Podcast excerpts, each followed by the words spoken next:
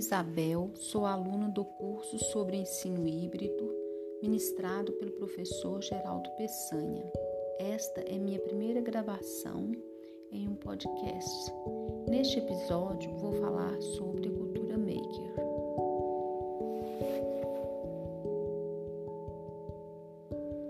O movimento cultura maker é uma evolução do do it yourself, ou em bom português, do faça você mesmo o conceito principal é que qualquer pessoa dotada das ferramentas certas e do devido conhecimento pode criar as suas próprias soluções para problemas do, do cotidiano. É bem verdade que essa nem tão nova tendência tem se popularizado e assumido um status mais profissional nos dias de hoje.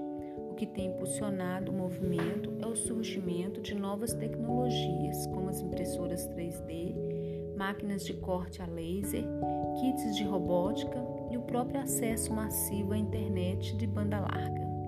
Em uma analogia bem simples, é como se as chamadas gambiarras que todo brasileiro está acostumado a fazer ganhassem sofisticação e requinte.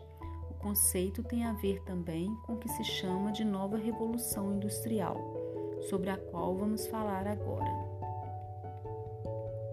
Algumas pessoas vão ainda mais longe na definição do conceito.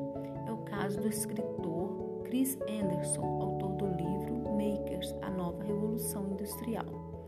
Segundo ele, o movimento tem capacidade de ser radical a tal, ponto que daqui a alguns anos qualquer pessoa com um pouco de conhecimento técnico e com as ferramentas certas vai conseguir produzir os seus próprios produtos.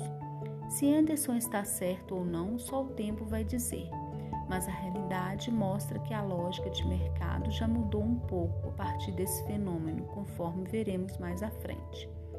Talvez o principal papel do movimento maker seja difundir o aprendizado pela prática. Não que a teoria não tenha valor, é claro. Contudo, por meio do faça você mesmo, mais pessoas têm acesso à confecção de produtos é algo que antes era restrito às indústrias de massa e atualmente está mais democratizado.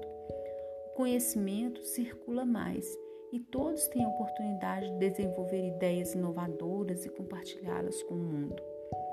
Para Dale Dougherty, criador da revista Make, primeira publicação especializada do movimento, a cultura maker tem como um dos seus principais objetivos provocar o potencial criativo das pessoas, fazendo com que elas raciocinem e ajam de maneira pouco convencional. É o famoso pensar fora da caixa. Dorothy, em outras palavras, está dizendo que esse fenômeno mundial faz com que as pessoas se tornem mais autônomas e proativas.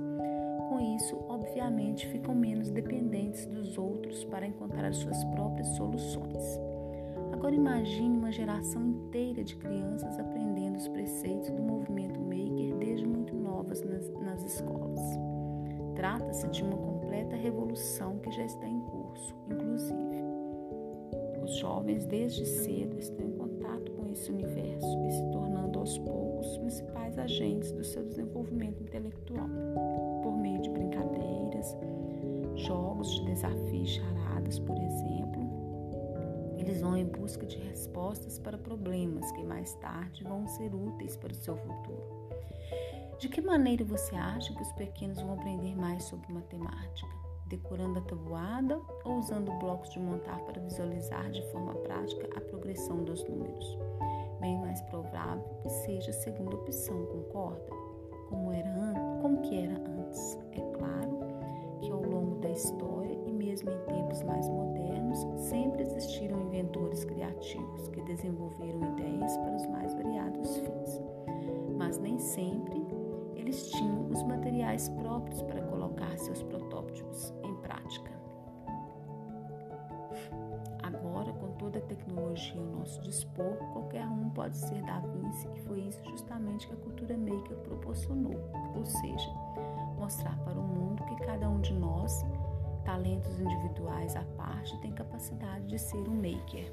Acredito que a cultura maker contribui muito para o sucesso do ensino híbrido, uma vez que pode ser utilizada como uma estratégia pedagógica.